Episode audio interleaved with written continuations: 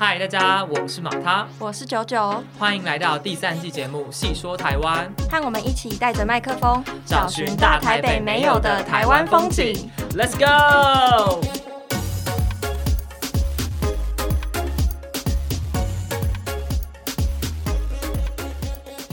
嗨，大家。Hello，大家好，欢迎收听《细说台湾》的第，应该是第啊，对，六集。Hello，大家，我是马他。我是九九。然后我们今天呢，算是暌违了两周多，对，就是距离我们上一次前往绿岛已经是一阵子之前的事情了。然后这两周我们算是休息了一下，稍微检视一下前面五十 percent 到底做了些什么事情，没错，然后又重新出发了。今天我们其实没有跑太远，我们来到离台北算是靠近的一个县市，我们来到基隆。我不知道你自己常来基隆吗？我不常，但是基隆其实是我最近越来越喜欢的一个城市。来，为什么喜欢？我不知道，就是一个 feel，你会觉得以前没有特别对基隆有什么感觉，就是以前可能会比较喜欢那种大自然啊，可能花莲之类的地方。但是后来会觉得基隆是一个很有味道的一个城市。你说海的味道吗？嗯，没错，就是海的 味道。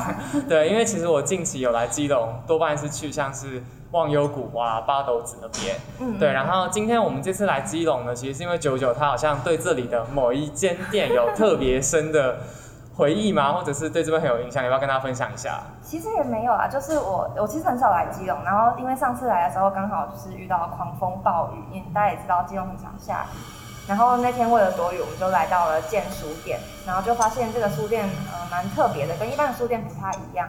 那里面有很多不一样的议题，呃，选的书籍也都很特别，所以就对这里印象蛮深刻的。对，没错，所以我们今天呢就想说来拜访这里的，应该算是店长吧。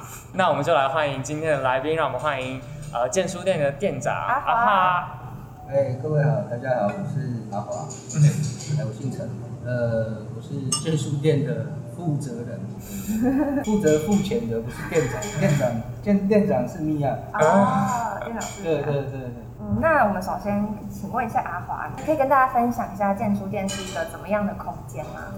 建书店它我们是一二楼嘛，嗯。那楼下就是放书的地方跟做饮料的地方，做餐饮的地方，然后还有一个长长的桌子，想说可以给比如说开会啊干嘛的。嗯。哼，对，在楼下。就是有较好的空间呐、那楼上可能就是比较安静的地方，那可以坐下来喝个饮料、看看书这样子。嗯嗯，所以书店它不只是书店，你们本来设呃创立的那个立场就是要复合式的经营嘛。呃，其实现在书店啊，不管是什么书店，应该都需要复合式的经营。哦，对所以一开始的设定的话，其实就是想说，呃，用一些业外，因为现在书没有办法不赚钱。嗯哼，嗯对，没有办法维持一个空间，那你就变成说要有那个附加的价值来去有收入，然后去维持这样子的一个空间起来，所以才会选择，因为像我们基隆其实是很很早就开始习惯喝咖啡的，对啊对啊，真的假的？基为什么？隆港是就是对外的一个很大的门户这样子。对，因为基隆其实基隆港是民生港，啊哈，台湾几乎很多那个民生用品什么，其实都是从基隆港进来的。嗯哼，那在最早的时候，就是日日本时时期开港的时候，其实就已经有咖啡进来。了，哦，所以应该是一百年前，他们就已经有喝咖啡跟下午茶的习惯。哦，是这样子。对对那我自己还蛮好奇的，就是呃，建书店它跟一般的书店，因为我记得九九跟我提到说，他觉得建书店算是独立的书店嘛。哦，它是一个独立书店，然后有自己的议题跟选书。其实一一开始，一开始是大概在五六年前，其实我不知道独立书店是什么东西。但是这个名字听起来特别有文艺气息，对不对？刚开刚开始，其实因为我们都是在推广做土地认同的事情，嗯嗯所以刚开始我听到独立书店，就是当时的那个伙伴就说：“哎，我们要来，我们来，不然就是来做一间独立书店好了那我就想说，独立书店是什么什么什么什么东西？那我光听到“独立”两个字，我就想说，好啊，这应该是推广台独理念的。对，跟政治理念有关。我一开始也这么想。对，跟早就是这好几年前没有，我一开始也这么想的。对对。然后然后后来他们就我就说哦好，那要需要花多少钱这样子？就到最后，当然现在你知道它是一个无底深坑啊。嗯嗯。那那当时我就想说哦好啊，不然。可能店面弄一弄，然后就是摆一些有关台湾本土历史的书籍呀，或者说我们要推广的书籍，然后再做一些独立讲座。其实台独是一个很笼统的东西，对，它其实是一个自我认同的一个。其实你要阐述一个你自自我的认同，你应该从一开始应该都是从文化面去阐述。对，那文化它的载体就是书嘛。对。对，所以他才会有这样子的一个连接性。哦。对。后来就很好笑的是，他们就带我去了一些独立书店去看。哦，到底是什么？什么叫做独立书店？这样。对，后来我们就到了，我记得好像是新竹还是哪里的一间书店。然后就发现里面都没有什么独立宣言之类的。就发现说，哎，对啊，这是啥？跟想象中不一样。对对对。然后后来就想说，哎，那当时那间书店。是他的书都是放绣面的，就是把书的正面绣出来这样子。哦。对，然后他就跟我们讲说，哎，他大概进的书大概进了多少钱啊？然后就应该也不会很多很大的费用。啊哈。然后我就想，哦，OK 啊，反正了不起，搞一搞一百万以内解决。嗯嗯嗯。对，结果后来没想到我们搞太大。那。那我就第一个印象，我就想说，反正很简单啊，反正就就一百万以内解决的事情，那就开一家嘛。啊哈。对，反正还可以有一个据点，然后就是宣扬一些想阐述的东西，想要阐述的东西，或者是有一些人需要场地来去阐述他想要讲的东西。啊哈。对，那还是一个很好的环境这样子。对，那后来就开始啊，就开始弄弄弄弄弄。结果没想到，就中间就经过了很多奇奇怪怪的事情。像是什么？哎，例如哦，其实我们这家店它二零一八年开幕，嗯嗯嗯，二零一八年五月开幕的。其实我们在二零一六年那个工商的那些申请什么都已经申请了。啊哈。对，因为当时这个空间它需要就是要有进驻嘛。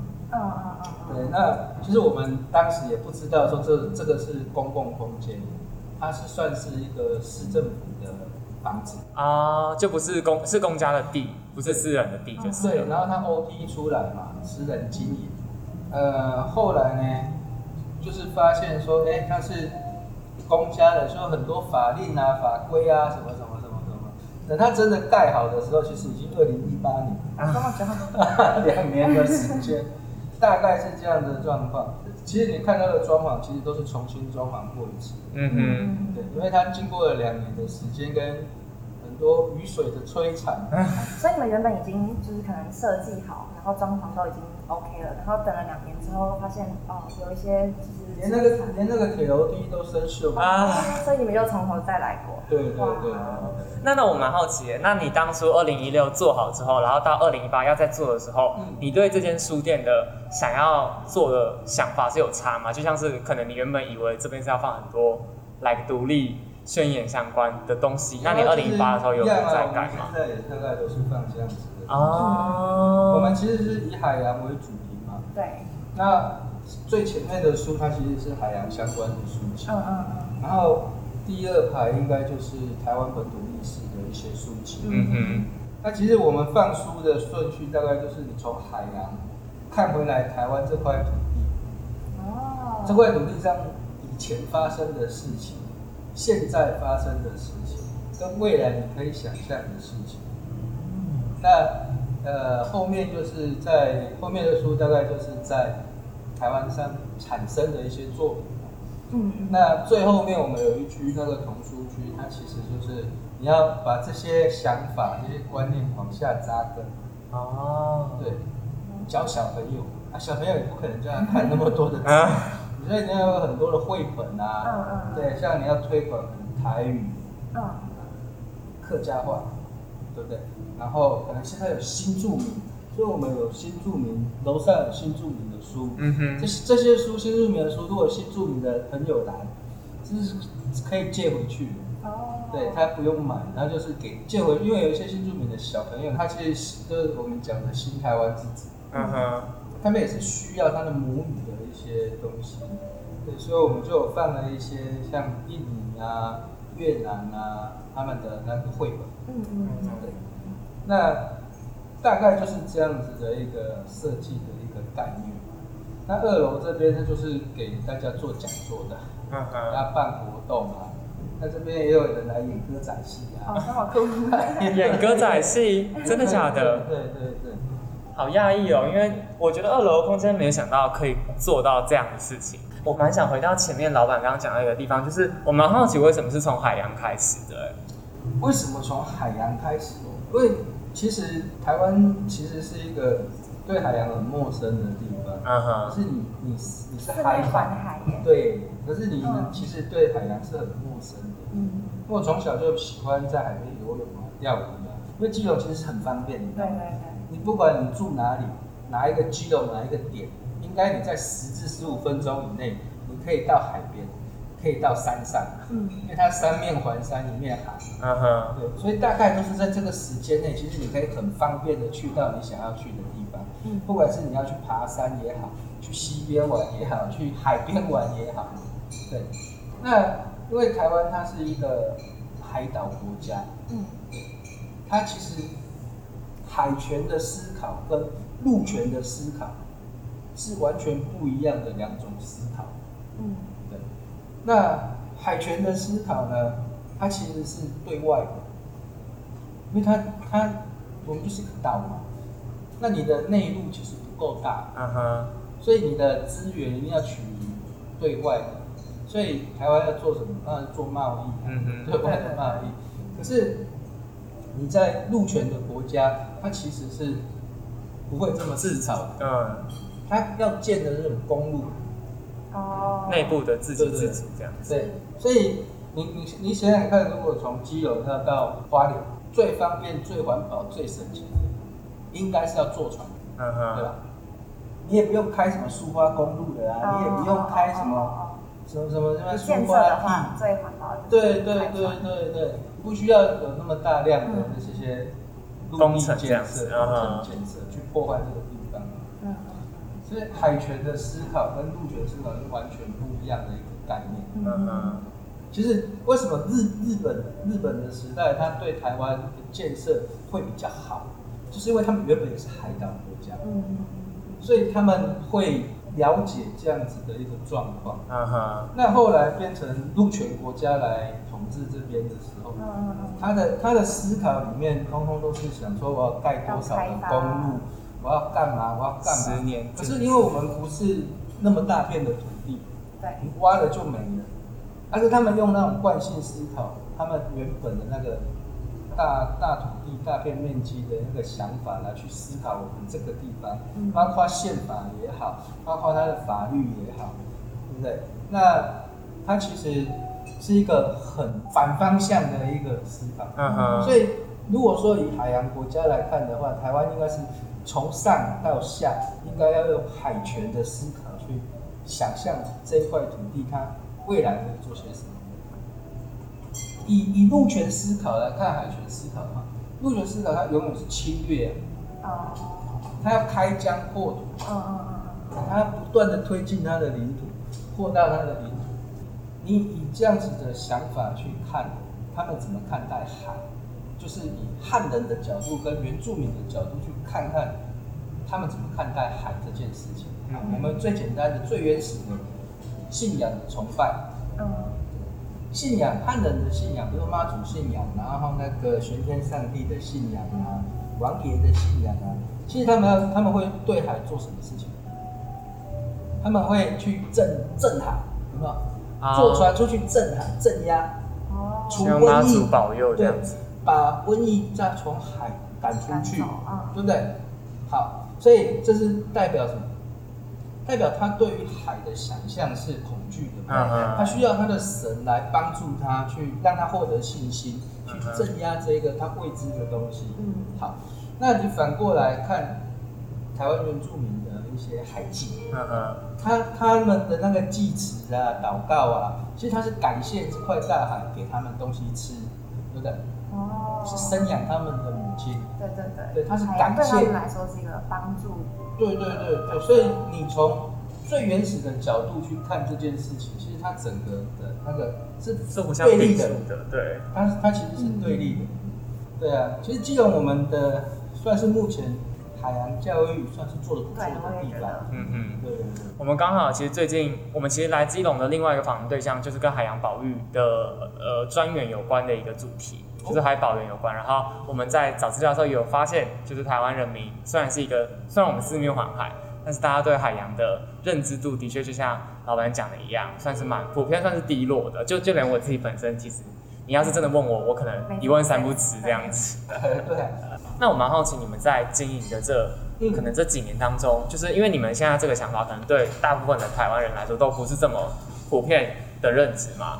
那你们在经营上的时候，不会觉得很困难吗？就是你们想传达理念，其实没有办法真的传达给大家嘛，因为大家可能第一直觉的反应会是，哎、这跟我熟悉的东西还蛮不一样的。近年来应该是渐渐很多人都可以接受。其实你只要抛弃了亚洲大陆，嗯，你就会，你才会发现说，哎，我好像我们是住在海岛。那像刚刚马他讲的，你们除了透过就是选书啊，或者是办讲座以外的管道，让大家可以去更了解这个议题以外，你们还有透过什么样的方法吗？或者是说你们曾经办过什么样的活动，可以跟我们分享一下吗？办过什么样的活动？呃，其实我们一般书店内的活动就是讲座、读书会，让大家先了解。然后对外面的话，就是我们会办一些走读啊，然后那个，对对对对，走读。走读是什么？就是其实就是你走边走边读，把外面当成一本书，哦，那走是走哪的那个里啊？范围是，根据不一样的主题去设定哪哪些范围。哦比如哦，说街上我们会带关旧关道的路线，对，嗯然后西岸那边那个仙洞那边的路线，那高岭新村啊那边旧旧的日式的一些建筑那边也有啊，对，那都有带啊，还有外木山那边，对，那像市区有那老鹰的生态啊，嗯哼，有老鹰？我们四秒是老鹰，哦，真的哦，你等一下可以站在那边。哎、看 对耶，对耶，对对，我想到，我有查到，我有查到，满天都是老鹰，真的看到二三十老鹰吗？只，应该是看得到吧每天？都有二三十。因为感觉他们会在那边抓鱼吧，我不知道会吧？啊，港口感觉会看到这样你如果，你如果其实老鹰不抓鱼，啊，真的吗？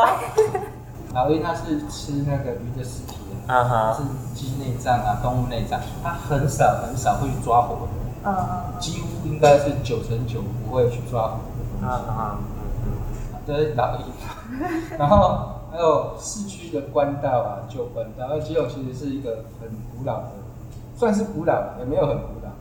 对就，是开发比较早的一个地方。啊，它是应该算是台湾第一个现代化都市。对对对，对啊，那在日本人呢就是把它做做一些道路规划啊，嗯还有都市规划的。那这边的附近我们也有去带啊，然后还有一些新著名的东西，新著名的议题。嗯，那他们的美食什么我们都会带。哦，好特别哦。哎、那我自己也蛮想知道，就是关于类似走读或者是建筑但办过的其他活动，你们会有特别一些方法去让可能对这些主题没有那么有兴趣的人来参加吗？还是其实多半会来的都是对这个主题或这个议题已经有一定程度兴趣的，他们才会过来啊？其实一一个嗯一个主题，如果说要不断的推广啊，不断的推广，那更多人知道，然后他可能才会有兴趣。你要先让他知道啊，有这样子的事情，嗯哦，有这样子的东西，那他可能他知道了之后，他看到了，他才会想要去了解，嗯哼，对，然后一步一步的把它推出去啊。那这个不是只靠我们做，这个很多人在做啊，大家都会去做这件事情。嗯哼，可能很多地方的独立书店，他也在做这些事情啊。可能每个地方他需要的不一样。像我们基隆是一个移民城市，嗯基隆的人口的组成其实是非常的多元的。大家可能汉人，对不对？然后客家人，对不对？然后它也有那个原住民啊，以前的平埔也有啊，那可能都不可考了。可是事实上，它就是留在这里的。对，就让基隆变成一个习性，就是它其实是一个流动性的一个城市。嗯哼，那我们会在市区的走读，其实就是因为基隆的巷弄文化其实是很特别。嗯哼，你看我们大马路那旁边里面都有巷子，巷子里面都有东西吃。对但是这个就是以那个移民城市的一个思考跟它的组成的方式留下来的一些东西。嗯嗯，建书店它之所以会想要办这样类型的活动，这是不是有一点像是像是经营一个独立书店，他可能需要做到的事情嘛？因为其实我觉得像在台湾，很多书店都会冠名自己是独立书店。如果以老板你的角度来看，想要经营一个独立书店，他是不是得兼具到像你讲，他可能是有一些文字型的载体，但同他同时间也一直有在做一些事情，把他所想传达的理念用不同的方式去让人们实际接触到。有了，有很多独立书店其实都有在做这些事情啊。嗯哼，对，我知道的就就就蛮多家的。嗯哼，对，那独立书店它不然它要干嘛？因为他只是说，后来我才了解，后来他独立跟书店是合在一起的，不是分开。对，后来我才了解说，哎，哦，独立书店原来是这样子，那他就是这样子啊，每个每一家店的老板是不一样的嘛，嗯对啊哼，对，他想要推自己的理念，理念，嗯那他认同的理念不是他自己的理念啊，可能没有那么伟大，嗯哼，他认同的想法跟理念跟看法和跟那些知识，对不对？他就他才会去开那样子的店啊，不然谁吃饱撑着？嗯嗯都要花不少不少那个经费。有有有，我觉得今天蛮大一个重点是，对我来说，我有比较了解像说独立书店它的定义吗？或者是它想要它传达的对？对对对对，跟而且我觉得也有算是让我知道说，因为我原本对独立书店的想象，我真的觉得它跟政治会有很大的关系，但是我觉得今天有让我对独立书店的呃想法有更多不同的改变，这样子。所以我们不是完美店，对，因为我不知道为什么我就一直对独立书店这四个字，我不知道是不是社群媒体的关系，嗯，所以我就会一直觉得这些东西跟就是可能老板讲就是一些漂漂亮亮的事物。因为因为有很多像你去搜寻我们的那个书店，应该都可以发现说，哎，很多报道都是什么完美店啊，因为很漂亮。对。可，是事实上，漂亮只是漂亮的外表，只是吸引嗯哼，重点还是在里面本身想要传达的价值。对对对对对。我还蛮好奇一点，就是啊、呃像老板有提到说，你们的书的展示可能有海洋啊，有本土文化认同，然后包含童书等等，就是有很多丰富的书籍，然后都有特别的主题这样子。那我好奇的点是，你们当初是怎么去做呃读物的一些挑选，然后怎么去接触不同的作家之类的？书独立书店其实它其实不只只有老板的事，嗯来我们的伙伴们也都会选书。嗯嗯嗯这架上的书其实不只是我选的，米娅选的，或者是谁选的，是我们大家一起选。嗯哼所以我们会去看不一样的书啊。然后你自己喜欢，其实独立书店很有趣啊。我们又不卖排行榜，对，这是我觉得最特别的点。哼，啊对，一般书店都会一进去一进门就是那个本月我们排行。对销牌我们卖的书大部分都是我，如果是我选的，嗯嗯我应该我就应该会看过啊。哦，那我觉得 OK 的，对对对，然后才拿摆上架卖。嗯对你喜欢这本书，嗯那你想要推荐给别人，哦。这这才是独立书店卖书的方式。嗯，这其实是一个很细致的过程，等于是说你们不是随便看，呃，书漂亮，或者说这个标题、这个内容是最近很流行的，然后就收进来，是你们真的有去一本一本接触过。嗯，对对对对对。不过有时候也是看它，真的编的很漂亮。那有些国外的绘本，那个真的很漂亮。这个其实都都会进的，那我们就是喜欢嘛，因为喜欢它很漂亮，被它的外表迷惑了。因为我觉得独立书店蛮大一个不一样的点，就是你们应该不太会去做大量进货这件事情，可能一本书你们就进个少少的量。那这这对你们来说，在经营上面是一个很困难的点吗？其实不会，像我们这边就是我们进书算是以独立书店来讲，应该不会算少。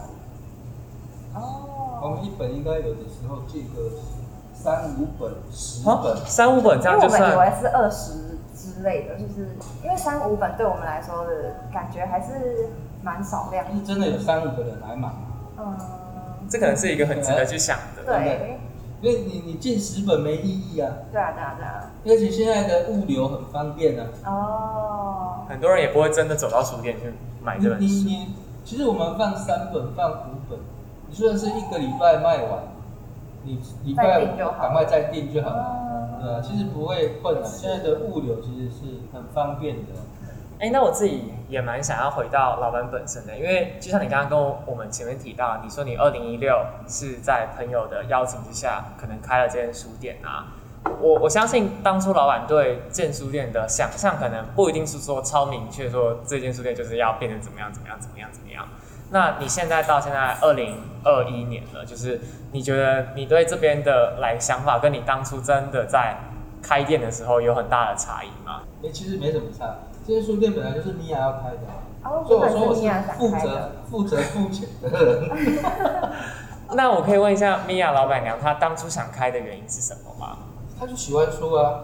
哦，好浪漫的理由哦。那你自己对就是建书店未来上面会有什么样特别的期许吗？呃，其实现在书书业很落寞，真的是还蛮落寞。嗯不只是他现在的的因为阅读习惯改变，对。他其实像线上的一些电子书，电电子书其实我觉得还好的，真的喜欢看书的他其实不会去看电子书啊。是你线上的一些大量进货的竞争啊，嗯哼，哦，像博客来，对对对对，连锁书店，对，其实我都用那些订书啊，我也从来都不会去书店的。是的，嗯，可是因为书店，你来书店，其实你还要走出门，然后坐公车，或者是，他说不定还没货这样子。对。对，那这这是消费习惯的不一样嘛？对对对，对，就是那未来可能就是那样子的消费习惯。嗯哼，那你书店怎么活下去？才是一个大家现在这几年大家在想的一个重点。其实这件事情，应该开书店的也想了一二十年了对啊，没想出来的都倒了。因为就连那种大型连锁都可能都在倒了，像成品、博客来，他们金石堂一直也都在倒啊。那这样听起来，感觉感觉现在要开书店，它已经算是一个蛮不容易的事情了。我就想说，今天节目的最后，好像可以请老板跟我们分享一下。如果啊，今天假设好了，就是有一个年轻人，他就是跟你说啊，他未来想开一间书店，因为他很喜欢书。嗯，那老板你会给他怎么样的建议？不论是可能他可以先具备的软硬实力吗？或者是你觉得有怎么样的心理建设是要先做好？至少要有够大的心脏啊，心脏。那其实现在的书店的毛利很低，也非常低，非常低。它几乎是跟一般的那个。产业是反过来，所以你势必一定要有别的东西去支持它，补这个坑就是了。那这就是要看你开的大小。嗯，你如果说在比较不是那么重要的位置，它可能房租比较低，对不对？然后你进的书量不要那么多，那进不要那么多，替换的比较快，就可以，因为书可以。退换，嗯哼，那就这个动作做的比较快一点，那你可能你的成本负担不会那么大，对，那你就可能外门口再卖个卖个红茶 什么的，就可能也是复合式经营，一定要复合式经营啊，不复复合式经营的话，其实你很累，对，对，那你也没办法，呃，去维持那个现场。不管是是不是卖饮料，你带走读也是一种复合式的经营。对有些走读会收费。像我们书店的走读，其实大部分是没收费，嗯。可能也也会有做一些强调的事情，都是帮人家做什么样的规划书读书会什么的，嗯。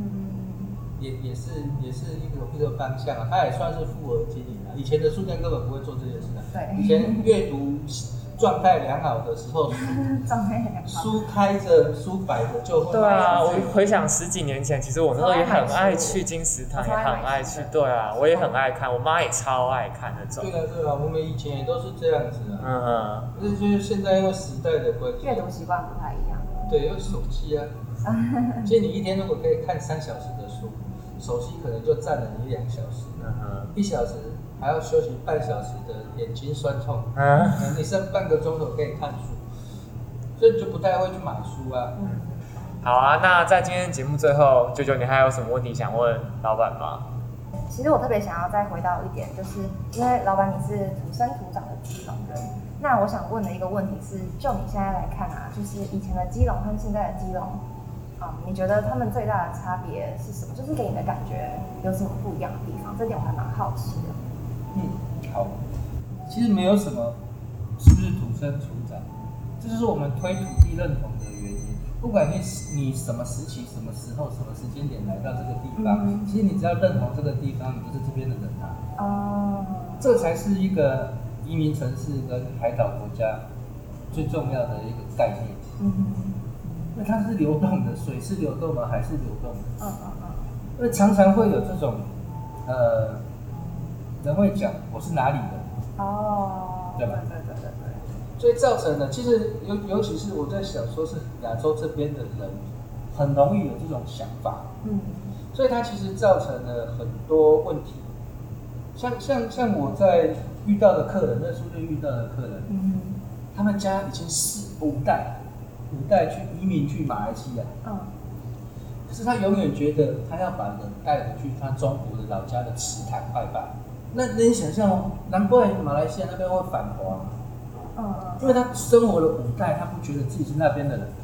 哦，但是带回来的那个人，他的认同感还是在的吗？那他家里从小就是教你说你是伟大的中国人啊。哦，他生了五代，他在马来西亚生活了五代，嗯他还是觉得自己是中国人，过年要回到老家去拜公嘛。嗯，对，这个是很奇怪的一件事情。对对对，踏在那块土地，那你把它当成你踏在别人的土地嘛？嗯那你在那边生活，古代应该有一百年以上吧？那你怎么会觉得你是你还还不是那边的人？哦，对耶，这点其实蛮值得大家去思考的。对啊，嗯所以土生土长是不是这边的人，其实我觉得并不是很重要，嗯重要的是你对这个地方是不是认同，嗯这才是我们想要推广的一个基础的一个想法啊。基隆的以前跟现在有什么不一样？呃，你说改变，其实这几年基隆真的是改变蛮大的，嗯它的那个外表啊，改变蛮大的。其实内在的话，我个人是觉得还好，哦，没什么变。可能你看一些很多新的建设，什么什么什么的这些东西，可能会觉得说，哎、路变宽了，嗯哼，然后车站变新了，好，对不 对？对，这边渔港变彩色了，嗯哦，对，然后，然后把古迹挖出来了，和平岛。和平岛公园也新建、新改建了嘛？呃，对，可是新改建对啊，呃，这个是这是表面上的很多的建设的改变嘛，这是政府他的事情，对不对？那我基隆人在这边生活，我们在这边生活了那么久的时间，我的我的那个本质上有改变吗？我我我们的那个认知上有改变吗？生活习惯有改变吗？还是说我们的方便度有改变吗？就现在去台北上班可能比较方便。哦，以前没有那么方便？对对对，以前就是公车跟国那个国光号跟那个火车嘛。哦，那它现在还有什么二零八八什么我们今天到二零八八来的，对不对对对对，很方便，就直接到台北去了。嗯嗯，对，因为这边是一个移动城市，它也是流动的。可能在基住基隆，然后赚到了钱就去台北住。真的吗？对，基隆的人口流动其实是大概是这样子。哎，原本的基隆然后新加入的基隆人，以前啊，大概都是从瑞芳过来。哦哦哦。对，然后瑞芳那边的人，大概是从双溪啊、猴洞那边再移出来。嗯他从双溪、猴洞移到瑞芳，然后瑞芳移到基隆，暖暖基隆这边，然后基隆再移到台北。哦。所以我们永远是这些人。哦。大概有四五十年，大概都是三十六万人左右。就是因为这样的移动啊。流动的。对对对对对，并不是我们这边的人不努力生，是它就是一个移动的。像我自己就生了三个。对，这问题是对，他其实这几年看到的东西，嗯，确实一些建设改变的很多。对。可是。呃，到底文化的认同感有没有改变？嗯，对不对？它的内在有没有改变？我觉得这还是我们比较关注的重点。嗯，对，像这个抱怨，你身上盖的那么漂亮，我有用到，对，是吧？而且还比较比较麻烦。嗯，对，啊，这个是抱怨。那可能就是否一些很多的观光政策，就希望对外人来看到漂漂亮亮的这样子的基隆。我还蛮好奇一个点，就是你刚刚提到基隆跟台北就是是一个流动的过程，然后也蛮交通也蛮方便的。但是基隆人到底怎么样看待台北这个地方？因为是有蛮多的人就想要就是到台北去生活嘛，还是说基隆人其实觉得哦我在基隆不在台北，这其实是一个很棒的点。这这个就是其实我们我说的文化面。嗯哼。不，我我发现现在很多的年轻人，可能也不止年轻人，嗯，他会把台北当成一个工作生活的地方。嗯那基隆是旅馆。嗯。所以他其实不太会参加基隆的地区地方事务。哦。他，你你可能。台北举办一个抗议，跟基隆举办一个抗议呢，他们都去台北抗议去。哦，我懂你的，你的意思是什么？因为他的工作圈、生活圈在那里。对，虽然他是住在基隆，可是他对基隆没有那么大的认同感。他他的关心或许也不是认同感，可能在网络上论战，你一说基隆人怎么样，这些人都跳出来。对，可是问题是他的那个生活度，跟他的那个那个叫什么？应该说是他的参与感，其实根本没有那么强烈。这尤其是在长期在通勤的这群人，嗯，对，他可能会产生一个对地区的疏离感。那他早上六点多就出门，嗯，坐着车，然后去到台北上班，然后下班五六点下班，可能跟同事约个吃饭，嗯，然后看场电影，回来之后可能十点了，睡个觉就走了。对，然后他就回家就睡一下就走了。嗯很多这样子的，那他到底有没有在这边生活？这个点我很能认同哎，因为像我自己也是在台北念书了四年，然后前前后后也生活了很久。其实我我觉得我反而对台北还比较熟悉。我对桃园，我会觉得就是已经失去那种，就是我好像是桃园长大人的感觉。我我们才觉得说不能够以那么狭隘的地域去看这样子的事情。台湾已经够小了，对吧？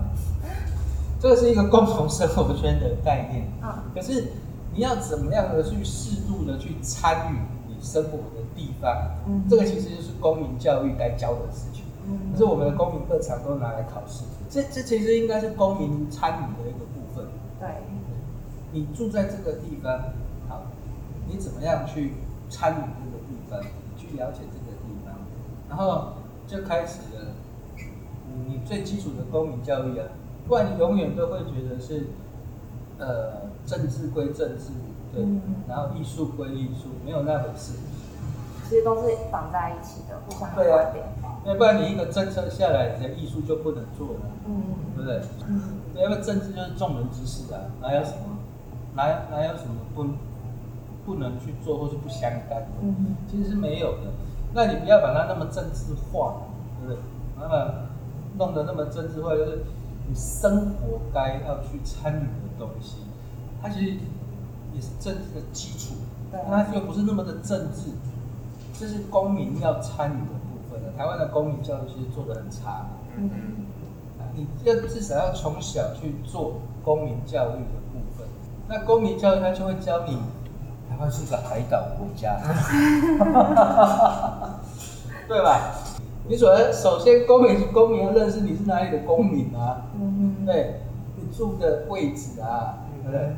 永远是我是东南亚、东亚，回归根本就是本土认同的一个核心原始价值在。对，这这些土地认同，这个其实不是什么独立不独立的问题。对对对对对。对啊，所以我们的公民教育、公民议题其实是很重要的，嗯所以我们也会推这个这些东西啊，这这这很基本的啦。你如果说，哎，土地认同是一个想法，嗯那公民教育它就是一个执行的手段。对，这它其实是不冲突的啊、而且它它应该，你做一个执行的手段，你必须要有一个核心在。那你的核心是什么？你你有核心的想象，有执行的方法，然后你要有执行的场域，对不对？然后你的对象群众，大概就是以这样子去做的。嗯那书店大概都是应该是这样经营的，应该是大家都是每一个人可能他的首先他是呃新新住民议题啊，他会把议题丢进去嘛，那用什么工具去执行它，在哪个场域执行它，然后它的对象是什么，对那它的对象最后的行动方案是什么？嗯哼。就大概就是用这样的方式啊。我觉得今天阿华的分享让我了解到很多，就是看待议题很不同的切入点。例如说，对于海岛国家这一块好了，我可能以前也没有有这个角度去思考过这件事情。那对于本土认同，嗯，也是因为在阿华的分享，让我觉得说大家其实很欠缺这一块的呃知识跟了解。那我就想说，今天的访谈最后的时间，好像还是可以请老板来跟大家分享一下建书店，就你想跟大家分享什么，或者是你希望大家有什么样的机会可以来这边走走这样子。